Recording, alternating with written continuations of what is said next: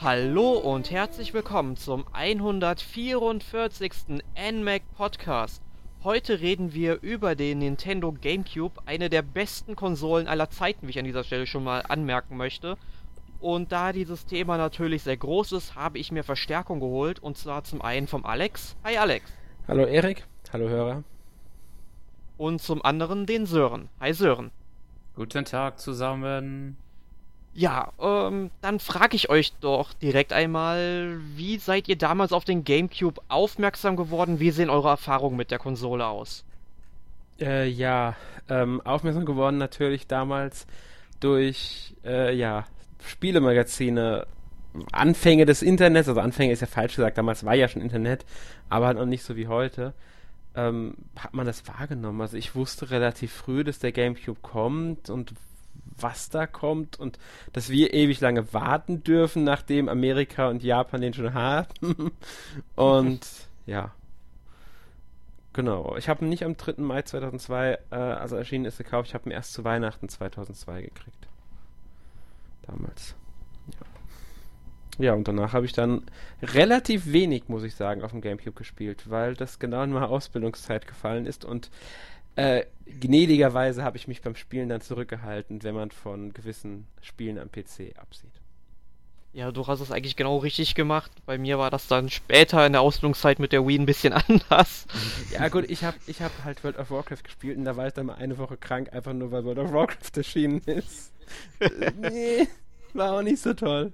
Aber egal. Ja, hoff, hoffen wir mal nicht, dass dein ehemaliger Chef jetzt zuhört. Das können die eh nicht mehr machen, das ist schon ich bin seit über zehn Jahren aus der Ausbildung raus. Was wollen die heute noch machen?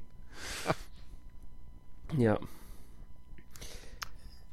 Ja, also bei mir sieht das, glaube ich, ein bisschen anders aus, was wahrscheinlich an der äh, an meinem Alter, denke ich mal, liegt, weil zu dem Zeitpunkt, wo es rausgekommen ist, ich glaube, wenn ich richtig nachrechne, war ich, glaube ich, zehn Jahre oder so.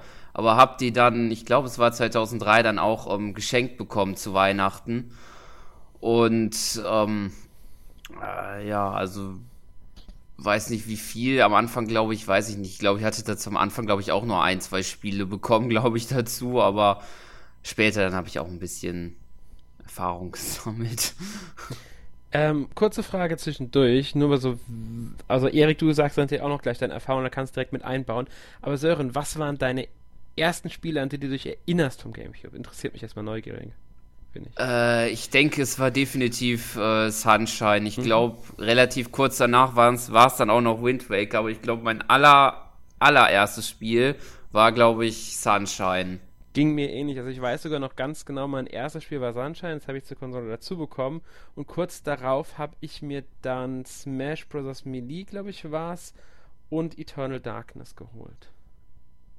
Ja, zumindest die, an die ich mich als erstes erinnere. Und dann Luigi's Mansion mhm. noch. Also das sind so die vier Spiele, die für mich so ganz am Anfang der Konsole, also der Konsole für mich standen. Ja, ähm, bei mir sah es dann wiederum auch anders aus als bei euch. Also ich habe, ich denke mal so ähnlich wie du allerdings, Alex, dann auch über Fachmagazine, allen voran natürlich die Total, die meiner Meinung nach damals so das beste Nintendo-Magazin überhaupt war und ich bis heute dem Magazin nachweine, dass es dann 2000 eingestellt wurde. Ähm, aber das Magazin hatte halt noch so lange gelebt, um über den GameCube zu berichten, der ja auch 2000 das erste Mal in Japan oder ich glaube in Japan war es sogar ähm, vorgestellt wurde. Und ich bin halt direkt sehr neugierig auf das Gerät geworden und habe danach in den folgenden Monaten dann natürlich noch über die Big N, hieß die doch, Big N muss es in der Zeit schon gelesen haben, das Magazin, sehr viele eben über den Gamecube erfahren, habe Informationen aufgesaugt und dann natürlich auch übers Internet. Und da gab es ja so Screenshots von einem Zelda-Spiel, das ja so nie erschienen ist. Und da war ich ja natürlich total baff, weil das zu dem Zeitpunkt unglaublich gut aussah, nachdem man halt so eher eckige Nintendo 64 Modelle herkannte und das dann halt schön abgerundet aussah an vielen Stellen. Mhm. Kam dann natürlich ganz anders, wie wir alle wissen. Ja, da gab es aber nicht nur die Screenshots, da gab es auch einen äh, Tech-Trailer, wie er heutzutage genannt wird von. Ja, aber das war halt, wie gesagt, ein Anfang des Internets. Da wusste ich noch nicht so wirklich, ja, ich sag wo man sowas beziehen halt. sollte.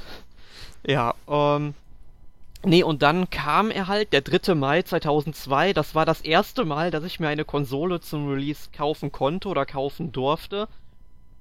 Und das Tolle daran war ja, er hat ja eigentlich, äh, sollte er ja 250 Euro kosten. Er wurde allerdings schon auf 200 Euro runtergesetzt am Release.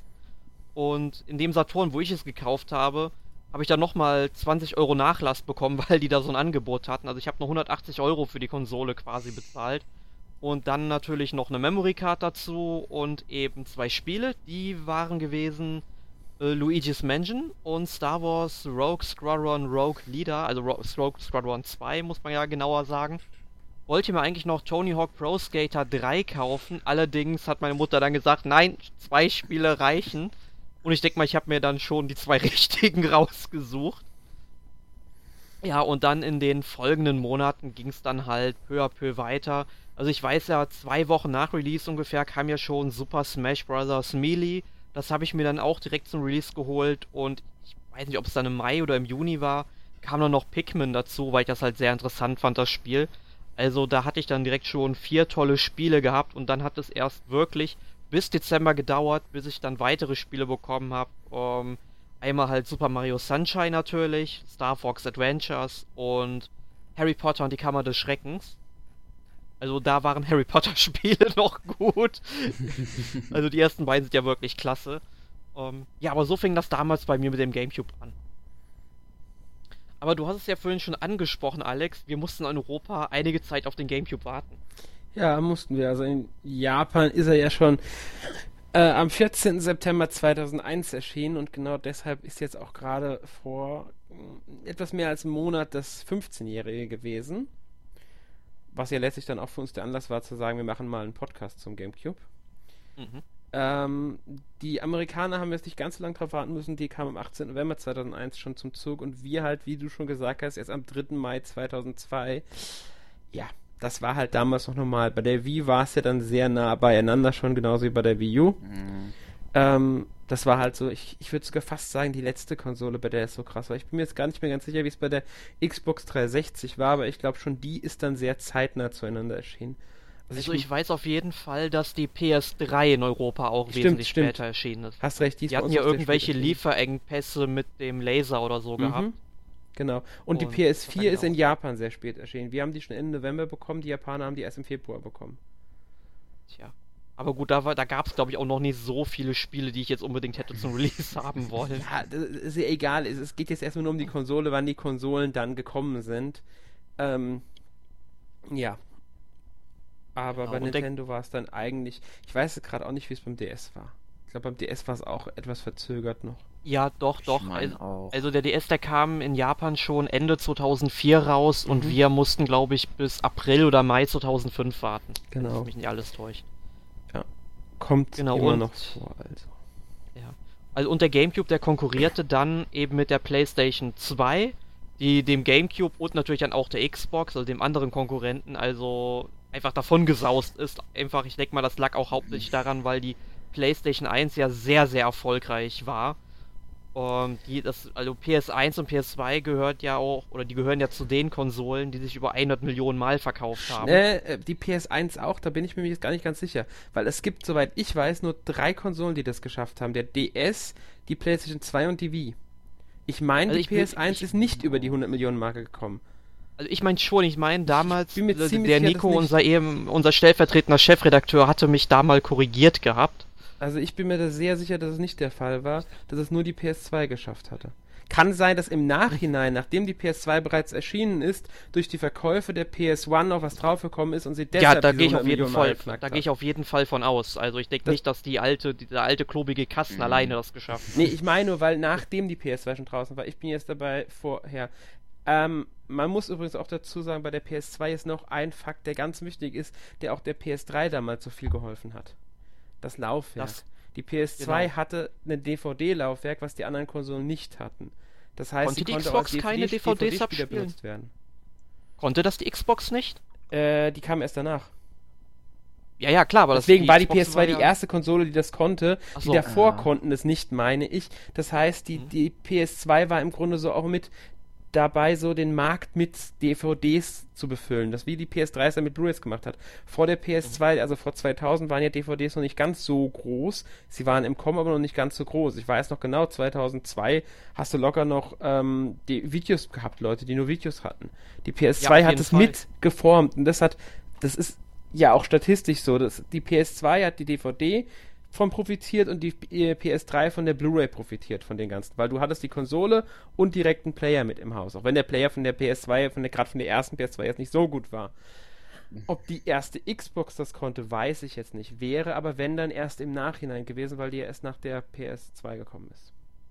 Genau. Also ähm, du sagst es schon, also ich habe auch 2004 der Herr der Ringe, die Rückkehr des Königs, auch noch auf VHS gekauft ähm, da hatte ich zwar schon meinen PC mit einem DVD-Laufwerk, wo ich dann auch ähm, DVDs dann später natürlich eher gekauft habe als VHS. Also ich glaube auch der Herr der Ring Rückkehr des Königs war meine letzte VHS. Habe einfach aus dem Grund, ich hatte die beiden Vorgänger davor auch auf VHS gekauft und dementsprechend habe ich gesagt, ja, komm, holst du den auch noch auf VHS und die Special Extended Editions habe ich dann alle auf DVD dann geholt. Ähm, und man so, muss halt noch dazu sagen, also zu dieser sechsten Konsolengeneration gehört ja auch noch die Sega Dreamcast, aber die wurde ja bereits 2001 im Januar oder so weit, äh, soweit ich weiß, eingestellt. Also nachdem sie gerade mal so ungefähr zwei Jahre auf dem Markt war. Ja, das muss man so sagen. Es war die erste Konsole der Generation. Ähm, war technisch im Vergleich zum N64, der gar nicht so weit davor erschienen ist, ähm, deutlich besser nochmal, aber sie hatte halt ihre Schwächen, die sie bei vielen Spielern als nicht kaufbar gemacht hat. Und ja, ja war halt die letzte Konsole von Sega dann. Ja, sie war halt auch mit ihren Online-Features auch ein bisschen der Zeit voraus, sollte man sagen. Ja. Und man muss halt auch einfach sagen, äh, das war dann halt auch, denke ich, am Ende dann. Die hätten spätestens, als Microsoft die Bühne selbst betreten hat, nicht mehr standgehalten. Klar, Microsoft war bei der Dreamcast mit dabei, ähm, durch Betriebssystem und so weiter, aber spätestens nachdem Microsoft dann selbst mit, an, mit äh, dazugekommen ist, hätte es nicht mehr funktioniert, denke ich. Ja. Ja. Ähm, gut, kommen wir zum Gamecube zurück, würde ich aber sagen, oder? Genau, also es gab ja dann auch zur Veröffentlichung bereits ein paar Rückschläge, also die Verkaufszahlen, die waren ja nie sonderlich rosig von der Konsole. mhm. Ähm, und ja, wie gesagt, es gab halt auch relativ schnell Preisreduzierungen. Die erste gab es schon am Launchtag in Europa. Ähm, also das kennt man ja auch noch ein bisschen vom 3DS, der wurde ja auch nur wenige genau. Monate nach dem Launch dann auch reduziert. Und da hat Nintendo ja dann auch direkt noch eine Entschädigung für die Erstkäufer und so weiter springen lassen, was ich sehr nett fand. War ja nicht eine Selbstverständlichkeit. Ja, aber es war eine ziemlich arme, weil jeder, der das dann wusste, konnte noch ein bis anderthalb Wochen lang den 3DS zum alten Preis kaufen äh, und hat dieses Entschädigungspunkt trotzdem bekommen, beziehungsweise viele Händler hatten den dann schon auf einen neuen Preis runtergesetzt. Du hast ihn zum neuen Preis bekommen und hast trotzdem die Entschädigung bekommen. Das konntest du damals machen tatsächlich. Ja gut, ich bin da vielleicht noch nicht so ganz mit betroffen, weil ich habe ja bei uns in der Redaktion das Muster bekommen vom 3DS und daher... Mir war es auch letztlich egal. Ich meine, nur Nintendo hat da ein bisschen auch bei diesem Entschädigungsprogramm so ein bisschen fehlgeplant sie hätten halt genau zum Punkt der Bekanntgabe sagen müssen, zack, fertig aus. Aber das haben sie halt nicht. Und deswegen hatten halt, ich kenne ein paar Leute, die es so gemacht haben. Gut. Tja. Ja, aber gut. Aber und die Verkaufszahlen haben ja dann halt auch dafür gesorgt, dass ab Mitte 2004 ungefähr kaum mehr Drittherspiele kamen und vor allem kaum mehr exklusive mhm. Drittherstellerspiele die Konsole. Also ich glaube fast gar keine. Aber die Situation war noch besser als auf der Wii, muss man dazu sagen. Du meinst auf der Wii U? Die waren noch besser als auf der Wii, auch nach 2004. Ja. Weil es kamen wenigstens noch Spiele von dritter Stelle. Auf der Wii kam, und jetzt auf der Wii U noch schlimmer, kam ja fast gar nichts mehr irgendwann. Also bei der Wii U würde ich auf jeden Fall zustimmen, aber bei der, ja. bei der Wii kam noch, noch ganz viel. Also ja, ich meine, ich, ja, da kommt ja jetzt ab und zu kommt ja immer noch mal ein verstreutes Music-Spiel ja, oder genau, so. sowas in der Richtung war es. ich meine jetzt bei, beim Gamecube kamen halt auch noch äh, richtige Spiele. Da kamen relativ lange ähm, FIFA, Call of Duty wurde noch veröffentlicht. Ich glaube auch nach 2004. Ich bin mir jetzt nicht 100% sicher. Ja. Klar, die Wii stand vom Grundstand her ein bisschen besser da, aber die Art der Spiele war eine andere. Mhm. Das muss man vielleicht dabei so ein bisschen sagen. Ja, und also Nintendo musste dann halt auch selbst noch äh, einige Spiele entwickeln, aber da kam halt auch immer nur sporadisch etwas, weil die ja auch noch mit der Entwicklung von Spielen für den DS entwickelt waren, in der ja damit beschäftigt waren, der ja auch Ende 2004 dann kam. Und der GameCube, also die Produktion des GameCubes, die hat dann bis 2007 stattgefunden, also noch nach dem Release der Wii. Und dann wurde die Produktion eben eingestellt und laut dem Stand von Januar 2016, den ich in Erfahrung gebracht habe, und ich denke mal, der wird seit einigen Jahren noch so aktuell sein, ähm, haben sich halt insgesamt 21,74 Millionen verkaufte Einheiten, so ungefähr, Pi mal Daumen, eben verkauft.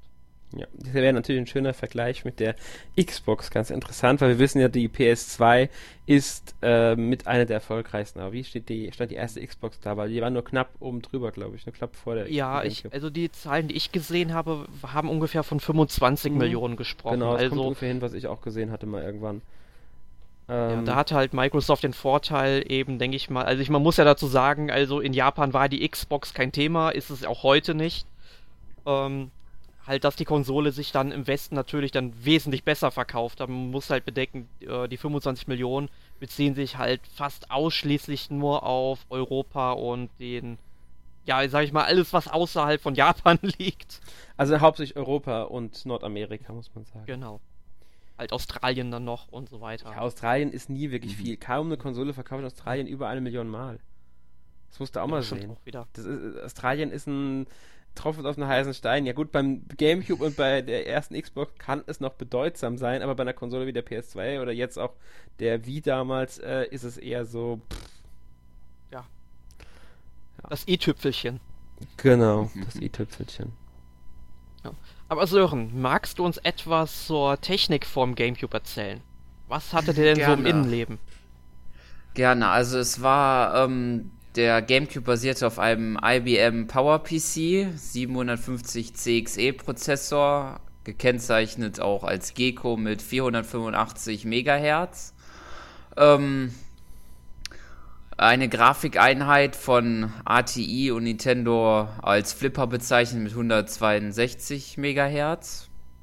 Ähm, dann natürlich ähm, äh, das, ja, ja, also das ähm, Merkmal sozusagen die Mini-DVDs, die ähm, auf denen ja die Spiele ähm, gespeichert waren, äh, mit einer Kapazität von 1, also knapp 1,5 Gigabyte. Ähm, außerdem war es ähm, erschwert ähm, durch einen abwe abweichenden Fehlererkennungscode ähm, das Kopieren der Disk. Und äh, wie wir schon vorhin gehört haben, wurden ähm, die Speicherstände auf Memory Cards gespeichert, die dabei 59, 251 oder 1019 Blöcke besitzen. Genau, und das fand ich halt ganz interessant bei meiner Recherche, dass es dann halt so große Memory Cards gab. Also ich wusste, dass es halt so eine Memory Card mit über 1000 Blöcken auch von Drittherstellern hier in Europa gab, aber Nintendo selbst hat doch offiziell nie so eine große Karte hierzulande vertrieben, oder? Ich glaube zum Ende, also in Europa nicht, soweit ich weiß, nur in Japan, aber erst Nein. ziemlich spät zum Ende hin kamen die, glaube ich, in äh, Japan. Aber es stimmt, die, die großen Blöcke waren eher von Drittherstellern. Genau, also ja. man sollte halt auch dazu sagen, ich glaube, es gibt kein, also zumindest kenne ich jetzt persönlich kein Gamecube-Spiel, was mehr als 59 Blöcke irgendwie benötigt. Äh, also ich hatte ein Spiel, ähm, und zwar, ja, FIFA 6 war's. Ähm, äh, also ich weiß, ich konnte es nie komplett speichern. Jedes Mal, ich hatte glaube ich nur zwei 59er und jedes Mal kam irgendwie, ja, dass der Speicher nicht ausreicht. Und ich glaube, da stand auch irgendwie, dass man eine größere gebraucht. Ich weiß jetzt nicht, ob es 251 oder 1019 waren, aber auf jeden Fall hat die 59 nie ausgereicht bei mir. Es gibt schon Spiele, wenn ich mir auch vorstellen könnte. Nimm mal dieses Odama, bei dem du mit dem Mikrofon die Sprachbefehle gegeben hast. Könnte ich mir schon vorstellen, dass da auch die Speicherdateien ein bisschen größer sein mussten. Ich überlege gerade mal, ich, ich hab's ja, aber. Ah, also ich, ich bin mir halt nicht, weil sicher. ich habe nur die großen Speicherkarten gehabt. Eine 59er hatte ich nur ganz am Anfang. Die habe ich so schnell ausgetauscht, das ist. Ja, man muss denken, ich habe, glaube ich, sechs von den 59er Karten und nochmal zwei von den 251ern. Also da, also ich bin gewappnet, egal was kommt. Also ich habe, ich habe noch eine Menge frei. Nur es gab ja halt auch so Spiele wie Pokémon Colosseum oder Animal Crossing, wo dann eben auch eine Memory Card direkt schon beilag, weil die Spielstände eben so groß waren. Und das Mhm. Beste dabei war, die Spiele, die haben mich weniger gekostet, als ich eine neue Memory Card hätte kaufen müssen für 20 Euro. Weil die Spiele habe ich für 10 Euro erstanden irgendwann, weil die halt irgendwann keiner mehr gekauft hat, ne? Genau, dann gab es natürlich noch einen, ein nachrüstbares Modem oder auch Breitbandadapter, welches Online-Funktionalität beinhaltete, welches dann von sage und schreibe drei Spielen unterstützt wurde. Man muss aber dazu sagen, jetzt um es kurz einzuwerfen, das war für die Zeit damals schon sehr weit vorne. Also das Mhm. war schon was Besonderes, dass überhaupt eine Konsole Internet wirklich hatte. Und wenn ich mich recht erinnere, konnte man Mario Kart Double Dash sogar tatsächlich im LAN-Modus mit acht Spielern oder sogar noch mehr spielen. Genau. Genau, das ging darüber auch noch. Meine also die nämlich. unterstützen Spiele, wie- also die, wir- die Sören jetzt glaube ich meint, waren dann ja Phantasy Star Online Episode 1 und 2 und Phantasy Star Online 3. Und dann gab es in Japan, ich glaube es hieß Homeland, ein Spiel, das das noch unterstützt hat, aber das kam halt hier nie raus. Nee, also das muss man muss ja wirklich sagen, da war Nintendo ein bisschen vorne ran. Die hätten es halt weiter danach erfolgen sollen, dass sie solche Online-Funktionen vorbildlich einbauen. Aber naja, wir wissen ja, wie es weitergegangen ist. Genau, und mir fällt gerade noch ein jetzt, ähm, zu diesem nachrüstbaren Modem gab es ja auch noch, ähm, was ich jetzt, äh, also was ich jetzt auch noch besitzen hatte, war der ähm, GameCube-Player. Ähm, sowas in der Art gibt's ja, glaube ich, heutzutage ja nicht mehr, dass man so ähm, einen Schacht anbaut, ähm, welches ja früher auch, was man von den N64 und SNES kennt, dass man Game Boy Advance und damals ja auch Game Boy-Spiele dann an dem großen Fernseher spielen konnte. Das hat ja, glaube ich, mittlerweile die Virtual Console verdrängt, mehr oder weniger. Ja, so Adapter machen keinen Sinn mehr, eben wegen der Virtual Console. Ja, da kassiert Nintendo genau, lieber nochmal extra. Geld für die Spiele, als so einen Adapter zu verkaufen. Genau. Ja. Genau. Ja, dann gab's noch äh, den Controller, der zum ersten Mal mit ähm, analogen Schulter, also der mit analogen Schultertasten kam. Das war nicht zum ersten Mal. Aber was zum ersten Mal dazu kam, war ein eingebautes Rumble-Feature, welches dann Vibrationen an den Controller übergab, an den an den Rumble-Motor, der es da gab. Ja, aber wohl das, was ich dann noch ein bisschen korrigieren würde, also das hat ja Sony mit der PlayStation ja auch schon vorgemacht, das Rumble-Feature Genau. in den Controller eingebaut. Also. Aber das Ah, Rumble Feature okay. überhaupt in, äh, vorgemacht bei Controller war Nintendo mit dem Rumble Pack auf dem N64. ganz Ah genau. ja, stimmt, da gab's ja auch schon den Erweiterer. Ja, aber es war ein stimmt. Erweiterer wirklich. Es war nicht eingebaut. Also bei Nintendo war es wirklich der Mhm. Controller das erste Mal, der das eingebaut hatte. Genau, Davor hat halt, Sony mit dem DualShock schon mal äh, vorgemacht, nachdem Nintendo mit dem Rumble Pack so. Ja, das kam einfach gut an, das Rumble Pack damals. Ja, interessant war ja auch noch Nintendo, zum Beispiel schon auf dem Super Nintendo, zwei Schultertasten. Irgendwann Genau. hat dann eben Sony mit vier Schultertasten nachgelegt und äh, auf dem N64-Controller Analog-Stick, Sony legt mit zwei Analog-Sticks Mhm. nach. Klasse Idee. Ja, aber Nintendo hat mit dem GameCube-Controller, ich muss sagen, bis heute ist einer meiner Lieblingscontroller. Auf jeden Fall. Der liegt ja, gut in der auch. Hand, die, die Sticks und Knöpfe sind gut. Das ist einfach ein guter Controller gewesen. Der N64-Controller, muss ich sagen, der ist bis heute äh, schwer nachvollziehbar, was sie sich dabei gedacht haben. Ja. Ähm, aber der GameCube-Controller, der ist wirklich gut. Ich fände es schön, wenn sie den als Beispiel nehmen würden für einen Controller für NX.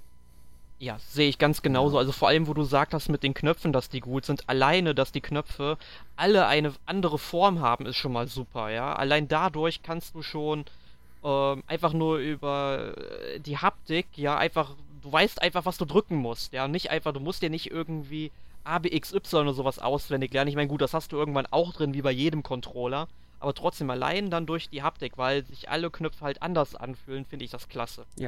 Und wie gesagt, diese Lage der Sticks äh, war auch damals einfach super. Das, ich weiß gar nicht mehr, ich glaube, hatte das der Pro-Controller auch, dass der linke Stick oben war und der rechte Stick unten? Ich bin mir nicht mehr ganz sicher. Ich mag das, mit, allerdings mochte ich es sehr gerne, weil du den Stick einfach wesentlich mehr gebrauchst als das Steuerkreuz. Ich mag auch den Controller jetzt von der ähm, PS4 zum Beispiel, beide Sticks unten sind, das geht auch. Oder ich glaube, die Xbox macht das noch mit dem einen Stick unten, dem anderen Stick oben. Ja, also der Pro-Controller ist definitiv beide Sticks oben. Okay, das ist Ja. genauso wie beim Genau. Video Gamepad jetzt. Ich mochte, wie gesagt, ich mochte den ganzen Controller auch von der Art her, wie er in der Hand lag. Einfach die ganze Verarbeitung, also das, das Gefühl, wie er in der Hand lag, mochte ich. Das Gewicht, die Form, es hat einfach, war einfach ein super Controller. Jo, dann ist der GameCube äh, in verschiedenen Farben herausgekommen. Und zwar in Europa in äh, dem klassischen, wahrscheinlich auch der die am meisten verkaufte Farbvariante Indigo. Außerdem in Schwarz, Silber und Weiß. Und in Japan exklusiv noch in Rot, Gold und Orange. Gab es beim GameCube keinen also, Transparenten? Ich bin gerade überlegen. Wüsste ich nicht, habe ich nie gesehen. Ich weiß, beim N64 gab es halt einen. Ich überlege gerade, ich bin mir auch gerade nicht sicher. Ich überlege gerade, ob es den nicht in, vielleicht gab, aber ich bin mir jetzt echt unsicher, weil das sind vergleichsweise wenige Farben. Ich weiß, die Wii hat mm. selbst auch hm. nicht so viele gehabt dann am Ende, aber äh, das sind vergleichsweise wenige ja. Farben. Also Emil ist heute leider nicht da. Ich weiß ja von Emil, dass er sechs Gamecubes zu Hause rumstehen hat, der mhm. Wahnsinnige. Also der könnte dir das mit Sicherheit beantworten. Der muss sich damit schon genug auseinandergesetzt haben. Ja. Aber es gab halt, nee, ähm, also äh, äh, ob es jetzt einen Transparenten gab, weiß ich nicht. Ich meine nicht. Es gab. Ich, ich bin auch nicht sicher. Also ich meine auch nein. Ich würde auch nein sagen. Ich frage nur, vielleicht hab, hab ich es ja nur verpasst oder so, weil ich weiß, Nintendo hat das eine Zeit lang ganz gerne gemacht. Mittlerweile machen sie es ja auch nicht mehr. Es gab dafür halt aber in Japan noch ein Sondermodell und zwar den äh, Panasonic Q. Das ja. war dann halt ein Gamecube mit eingebauten DVD-Spieler im Grunde, der dann auch von Panasonic, ich weiß nicht, auch hergestellt ja. wurde. Wurde von Panasonic ähm, hergestellt und auch, ich meine, auch vermarktet. Ich meine, Nintendo war da wirklich nur daran beteiligt, dass sie den Gamecube an Panasonic lizenziert haben. Ja, und ich glaube, Panasonic durfte dann auch, ich weiß nicht, ob sie es gemacht haben, aber auf jeden Fall im Vertrag stand, dass sie auch DVD-Player herstellen dürfen, die dann auch Gamecube-Spiele abspielen. Ich glaube, das haben sie gar nicht gemacht. Ich glaube, sie haben wirklich nur diesen Panasonic Q hergestellt und der ist halt überhaupt nicht gelaufen. Der war aber auch, soweit ich weiß, total äh, schweineteuer. Ja, ich glaube, ich habe mal gesehen, er hat, ich habe einen Preis gesehen von 39.000 Yen, also heute wären das ungefähr ja, so 360 Euro ungefähr. Mhm. Also schon auf jeden Fall mal das Doppelte, was der Gamecube gekostet hat. Das war halt damals teuer. Wenn man, gut, heute zahlt man ja. 400 Euro für eine Konsole ohne Probleme im Normalfall, weil es normal ist, aber das war halt damals was anderes noch. Eben, musste ja auch die Inflation noch mit einberechnen, aber bin ich einfach kein Fachmann für. Ja, und einfach auch, wie das Konsolen heutzutage einfach vom Gefühl her teurer sind schon mal. Du bist heute bereit, 200 Euro für ein Handheld auszugeben. Das wärst du damals niemals gewesen. Nee. Das ist nee, auf keinen Fall. einfach verändert. Ich weiß, mein erster Gameboy, der hat 50 D-Mark gekostet, ja, also. Ich meine, gut, das war auch ein Angebotspreis, glaube ich. Der hätte ja normalerweise so 90 Mark oder so gekostet. Ja. Aber trotzdem, auch 90 Mark im Vergleich dann zu 200 Euro, das ist dann auch nicht so toll. Mhm. No. Ja, und dann, wie gesagt, 2007 wurde der, die Produktion des Gamecubes ja eingestellt. Allerdings die erste Wii-Produktionsreihe, ich meine, später wurde die Wii ja nochmal neu aufgelegt. Erstmal halt ganz normal, wie wir sie auch kennen. Und dann auch nochmal als Wii Mini. Die hatten dann eben äh, keine Gamecube-Anschlüsse mehr und keine, äh, keine Einschübe für die ja, Memory Cards und die konnten dementsprechend mhm. auch keine, das gehe ich mal von aus, dass sie halt keine Gamecube-Spiele auch mehr lesen konnten, dass dann vermutlich nee. einfach eine Fehlermeldung kam, ähm, ja, das dass das Gerät das nicht unterstützt. Ja. Also dass diese Abwärtskompatibilität haben sie dann bei der Zweitauflage, die allerdings erst, glaube ich, zwei oder Jahre oder so nach Release, glaube ich, kam die sogar erst. Hat relativ mhm. lang gedauert auf alle Fälle, bis die kam. Ähm, genau, haben sie also das abgeschafft. Das war zu Kostenreduktionsgründen. Das war auch logisch damals. Sie, sie, haben halt die erste Charge natürlich mitgemacht, weil da haben sie dann die Fans auch mitgenommen, die vom Gamecube gewechselt sind, weil man war eher bereit zu wechseln, wenn man seine alten Spiele weiterspielen konnte. Das hat sich später nicht mehr angeboten, weil Gamecube war, wurde nicht mehr produziert, die Spiele wurden nicht mehr produziert, die meisten Spiele hast du nicht mehr gescheit bekommen oder halt nur noch zu Ramschpreisen, das hat keinen mehr interessiert. Da war es logisch, dass sie es rausgenommen haben eigentlich. Ja, aber ich denke, jetzt haben wir halt eine halbe Stunde über Geschichte und Technik vom GameCube geredet. Jetzt sollten wir natürlich zum Wichtigsten kommen, zu den Spielen. Und da denke ich mal, sollten wir erst einmal natürlich über die Spiele von Nintendo reden. Vielleicht werden wir auch in dem Zusammenhang auch ein paar Drittherstellerspiele natürlich erwähnen. Da gehen wir dann, wollen wir aber vermutlich gleich separat noch drauf eingehen.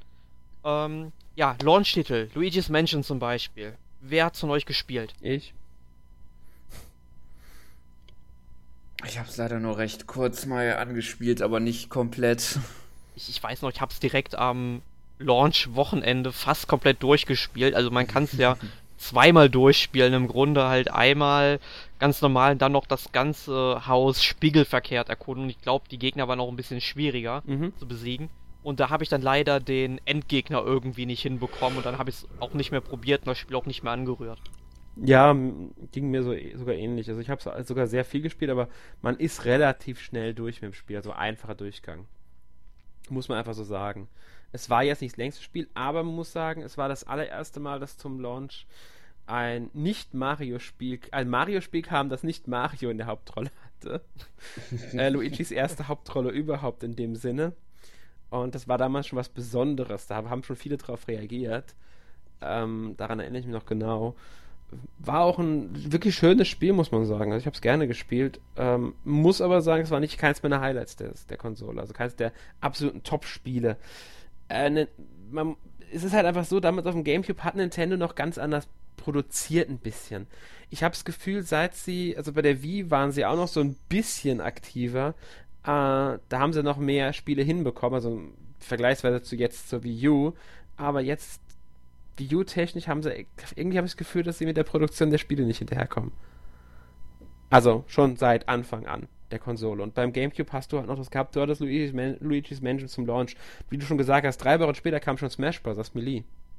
Ja, und das werden wir ja, denke ich mal, alle Wochen lang gespielt haben. Ja. Monatelang, also, jahrelang. Das habe ja. ich ewig gespielt, das Spiel. Das, das war. Ja. Ich spiele es sogar teilweise sogar heute noch, weil ein Kumpel von mir, also mein Lieblingsteil der Smash Bros. Reihe ist ja mittlerweile Brawl. Aber für ihn gibt es halt nur Melee, also was anderes rührt der erst gar nicht mehr an und deswegen wird, wenn er da ist, auch nur Melee gespielt. Mhm. Es war schon ein fantastisches Spiel. Also der erste Teil war gut, muss man sagen, auf dem N64. Aber Melee hat nochmal so einen Sprung nach vorne gemacht. Brawl war dann mhm. eigentlich nur mehr vom selben. Ähm, was nicht heißt, dass es schlecht war. Brawl war fantastisch, hat auch diesen Story-Modus dann gehabt, in Anführungszeichen und so weiter. Aber Melee hat das heutige Prinzip von Smash Bros. so richtig belebt. Ja. Und dann gab es ja halt direkt noch ein innovatives Spiel ein paar Wochen später, und zwar den ersten Teil von Pikmin, der dann später ja auch noch einen zweiten Teil auf dem Gamecube bekommen hat. Und der dritte kam ja erst für die Wii U. Mhm. Habe ich um, ähm. ehrlich gesagt nicht gespielt. Ich habe den ähm, ersten Teil dann später nachgeholt. Der wurde, glaube ich, für die Wii war es neu aufgelegt oder war es für die Wii U? Mhm.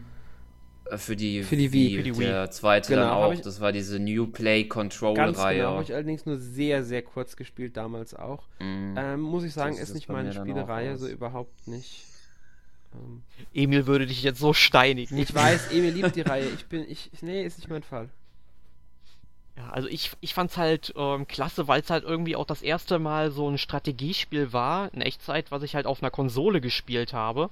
Und es hat halt wirklich wunderbar funktioniert. Und das war halt wie bei Luigi's Mansion irgendwie was Frisches, was Neues. Das fand ich halt äh, ja zu dem Zeitpunkt halt richtig toll, weil guck dir mal an, was Nintendo heute so für Spiele macht.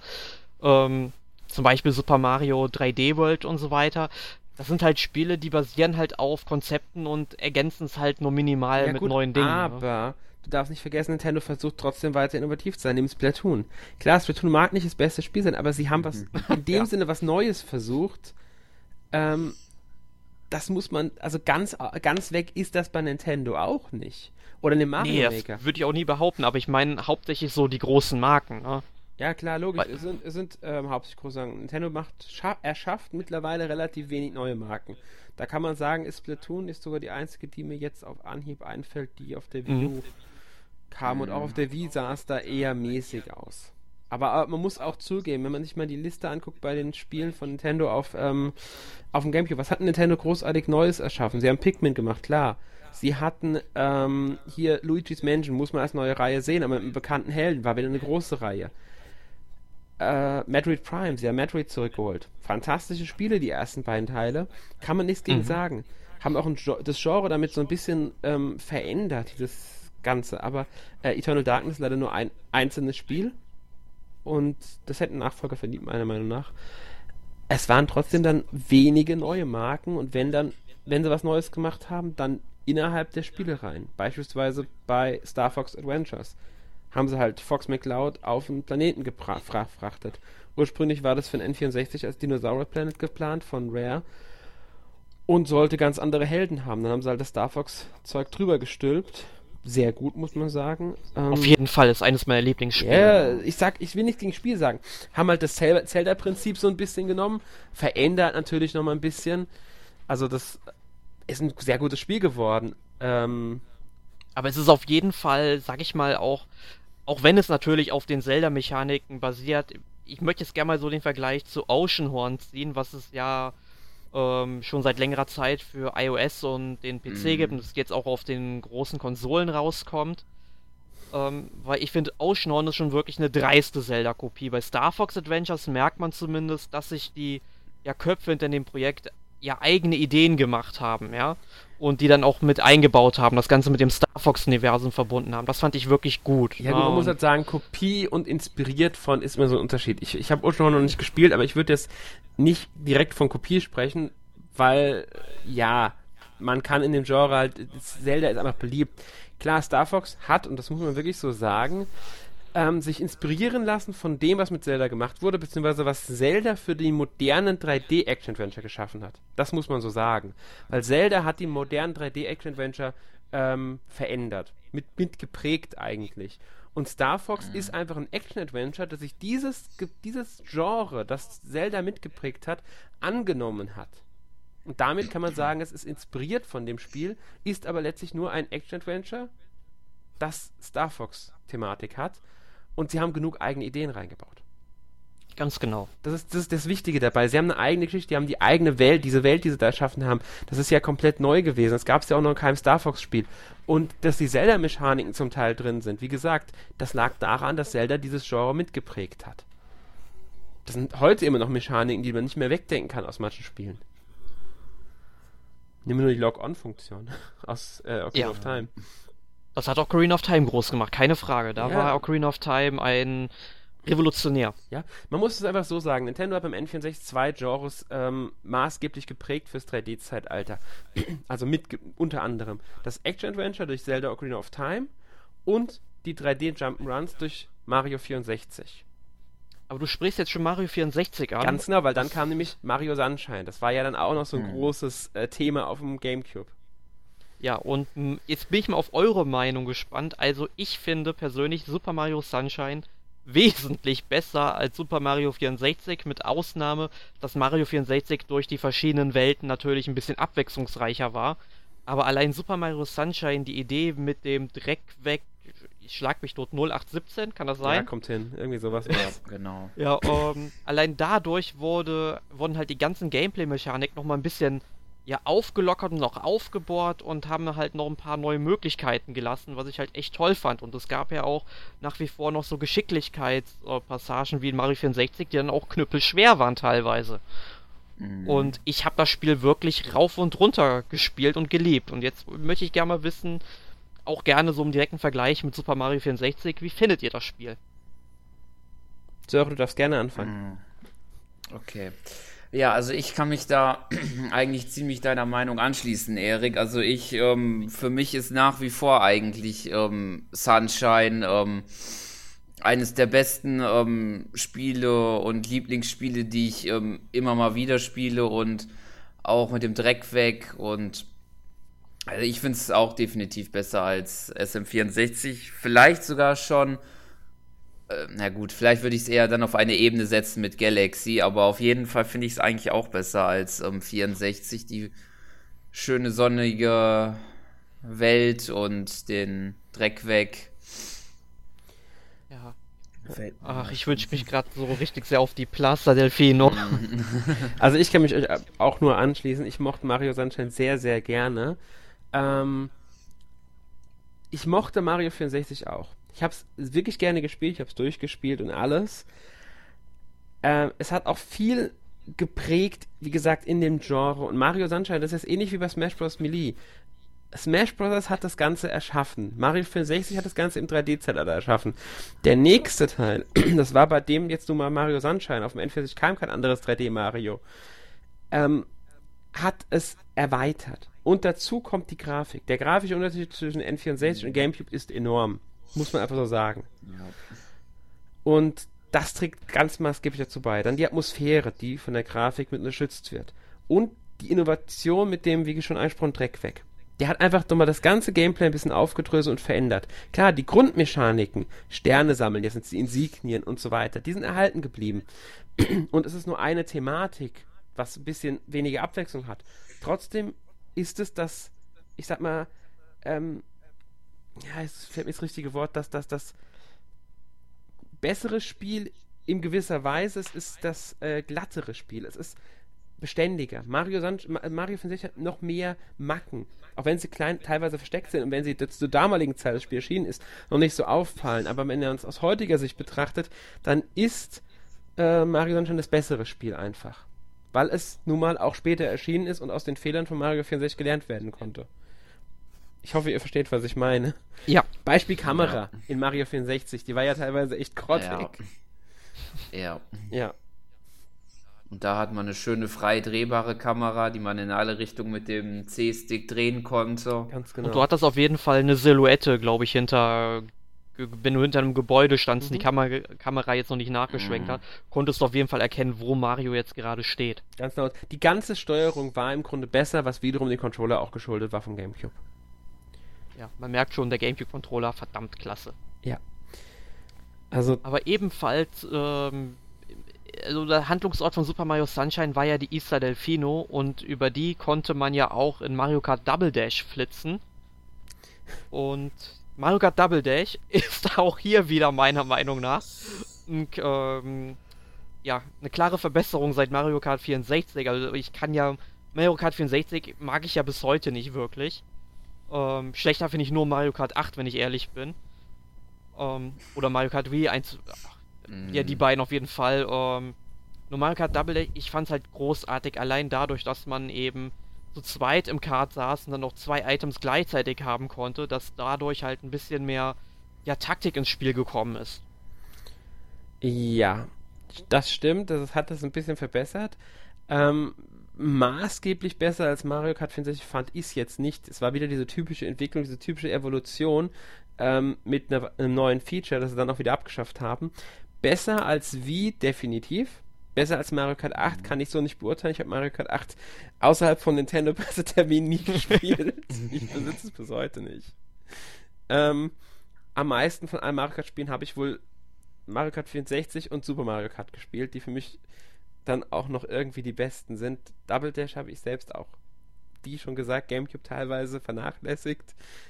Das war eins der Spiele, die ich komplett vernachlässigt habe und deswegen habe ich das zwar gespielt, ich besitze es auch, aber sehr, sehr wenig.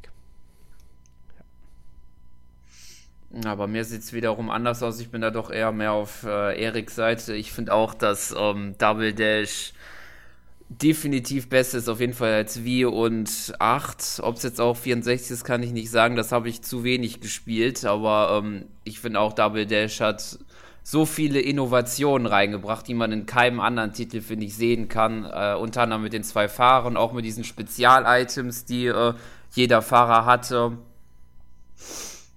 Ich das schon. Und, und, allein das Feature, dass man ja auch alle Grand Prix am Stück fahren kann, also dass man genau. dann auf diese am Ende 160 Punkte oder sowas mhm. kommt. Das hat ein Kumpel von mir dann tatsächlich geschafft, dass der in jeder Runde Erster geworden ist, also die Höchstpunktzahl zu erreichen. Das war schon klasse.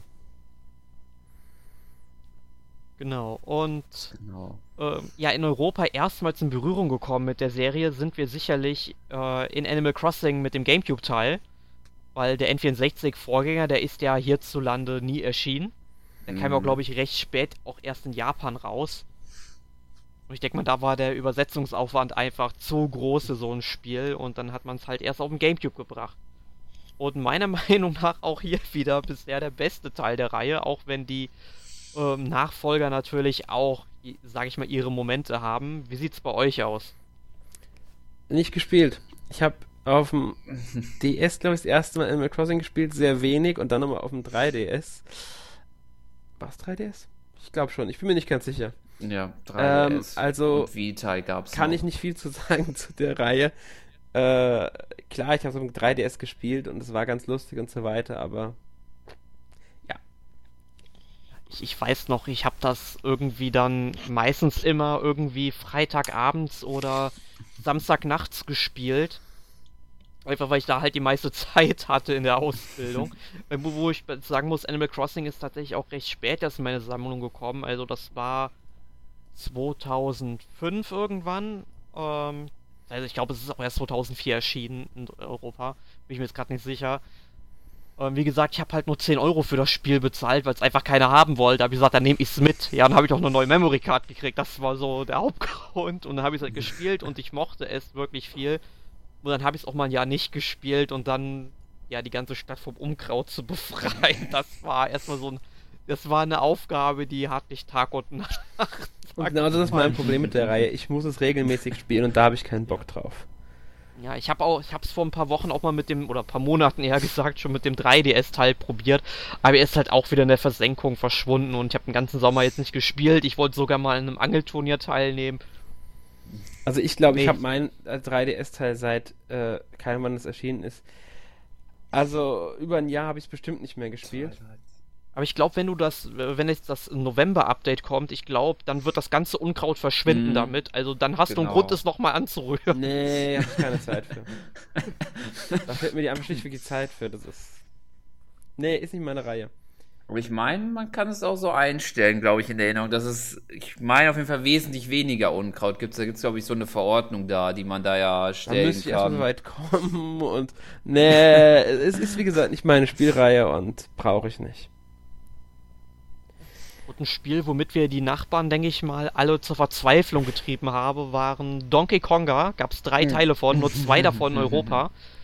Ähm, sprich, das Spiel wurde mit einem Bongo-Controller ausgeliefert. Man hatte also so ein Bongo vor sich rumsitzen und muss dann halt entweder links draufschlagen, rechts draufschlagen oder in die Hände klatschen.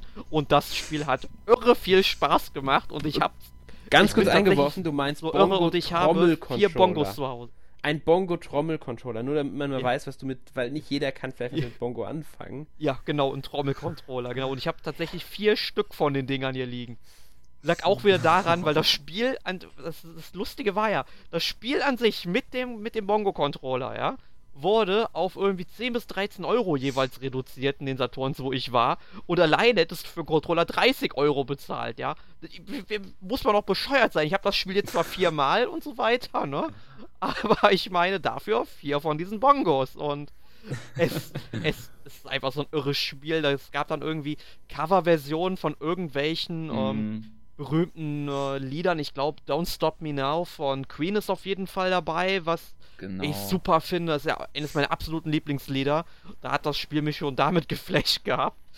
Und dann auch noch irgendwelche ähm, ja, Musikstücke aus irgendwelchen Nintendo-Spielen. Es gab, gab glaube ich, diese Rainbow ähm, Musik aus Mario 64 oder sowas. Äh, genau, Rainbow Road, glaube ich, oder ja, Raserei, Regenbogen ja, genau, Raserei, glaube ich. Das war's. Also, es war schon toll. Ich habe leider den, äh, das zweite Spiel, was es hier in Europa gab, nicht. Ich meine, es gab ja dann noch Donkey Kong Jungle Beat und so weiter, das dann mhm. irgendwie so ein ja, Geschicklichkeitsspiel war, wo Donkey Kong dann irgendwie gehüpft ist, indem man halt richtig geschlagen hat. Aber das hat mich nie so gejuckt und ähm, halt einen anderen Konga-Teil, den will ich unbedingt noch haben. Habe ich nie gespielt, die Reihe. Ich habe keine Ahnung, ich habe nie gespielt. Es, es, reizt mich null, also. Äh. Ja, ich hab's auch, ich, es hat mich auch nie wirklich so gereizt, aber ich hab's dann halt ähm, immer mal auf einer GamePro DVD gesehen und auch schon so ein bisschen mit auf den Tisch geklatscht, wenn was, was er machen musste und ich fand's halt großartig. Also du, du solltest es vielleicht irgendwann Nein. mal, wenn du die Gelegenheit hast, zumindest mal ausprobieren. Nein. Es ist ein Rhythmusspiel. Ich mag keine Rhythmusspiele oder nur ganz, ganz selten. Ich habe auch kein Kid Hero gespielt, ich habe kein Rockband gespielt, das ist alles nicht meine Welt. Donkey Konga zählt für mich dazu. Nein. Ja. Aber dafür hast du ja vermutlich Eternal Darkness gespielt. Sanity's Requiem. Eternal Darkness ist sogar meiner Meinung nach eines der besten Spiele, die jemals für den GameCube erschienen sind. Und es ist eine Schande. Eine riesengroße Schande, dass von diesem Spiel bis heute kein weiteres Teil erschienen ist. Dieses Spiel war so fantastisch. Das hat so viel richtig gemacht. Klar, es hat auch seine Macken gehabt. Aber ich habe mich so selten ähm, in so ein, in einem Spiel wirklich so gegruselt. Kein Resident Evil, kein Silent Hill. Äh, hat es geschafft. Gut, vielleicht ein. Oh Gott, wie hieß es nochmal? Äh, dieses Weltraum-Horrorspiel für PS3 und Xbox. Uh, Dead Space? Genau, Dead Space. Das hat es noch geschafft wegen der Soundkulisse, aber egal. Eternal Darkness war einfach super.